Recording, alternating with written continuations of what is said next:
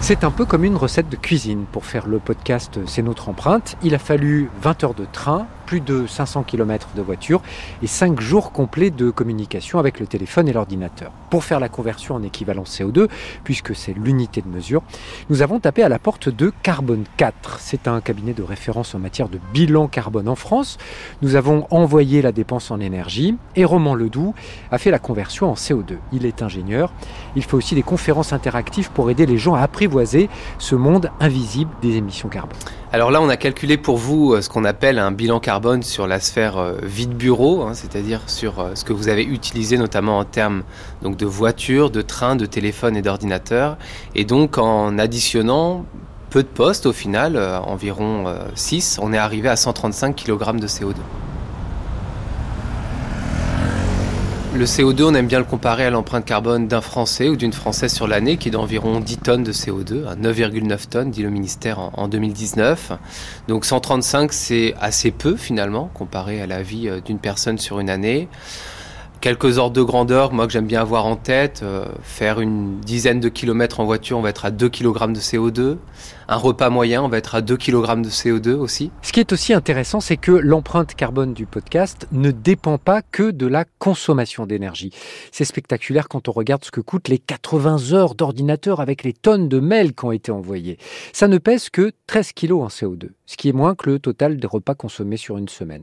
Roman Ledoux nous dit alors deux choses importantes. Qu'il faut arrêter cette fixation sur les emails et que c'est principalement la fabrication de nos ordinateurs qui pèse sur la planète. Pour tout le matériel euh, informatique, que ce soit donc euh, téléphone ou ordinateur, euh, on se rend compte que la fabrication, elle émet le, le, plus. surtout en France, où ces équipements vont utiliser de l'électricité, avec en France une électricité qui est décarbonée, qui est en tout cas bas carbone, on va avoir 80-90% de l'impact carbone qui vient de la fabrication des équipements, d'où l'importance d'aller vers du, du reconditionnement, hein, si possible, sur les équipements électroniques. Est-ce que les mails sont un problème? Non. Il y a eu beaucoup de campagnes de sensibilisation sur euh, les mails parce que c'est un objet du quotidien. Si la taille des mails n'est pas importante, euh, le mail n'a pas beaucoup d'impact. Par contre, le Shift Project a dit que les vidéos représentaient 80% du trafic, mais ça veut dire que la vidéo semble être euh, ce qui fait transiter le plus de données et donc ce qui a pour conséquence beaucoup de consommation énergétique.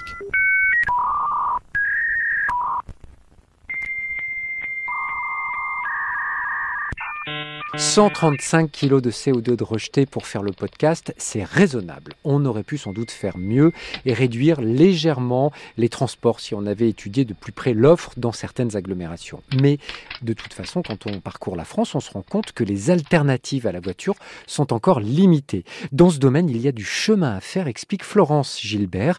Elle dirige WeMove qui travaille sur des solutions de mobilité principalement pour les plus fragiles. Nous ne sommes pas égaux face à l'utilisation de la voiture individuelle. Effectivement, dans les territoires périurbains, urbains, vous allez avoir une multitude de solutions proposées. Alors évidemment, il faut les connaître, il faut savoir les utiliser. En revanche, dans les territoires ruraux aujourd'hui, nous sommes en difficulté. On a très peu de solutions proposées et on essaye, parce qu'on est les proposeurs de solutions chez Wimont, de développer un projet avec euh, le contrat impact social avec le ministère des Travail pour justement développer des solutions alternatives. Faut savoir aujourd'hui que notre principale difficulté, c'est qu'il n'y a pas de modèle économique pour ces solutions alternatives dans les territoires ruraux. Donc euh, vraiment, euh, il faut qu'on investisse ce sujet-là. On a 85% des habitants des territoires ruraux qui sont contraints d'utiliser la voiture individuelle, alors qu'on sait qu'on peut euh, subir des hausses de prix d'essence, on peut subir des difficultés personnelles ou des difficultés avec son véhicule. On n'a pas de solution alternative à proposer sur ces territoires-là. Reste encore une étape dans le bilan carbone, c'est la compensation. L'idée qu'on peut effacer cette pollution en allant planter des arbres. C'est un sujet épineux et polémique. Les ONG dénoncent un greenwashing institutionnalisé.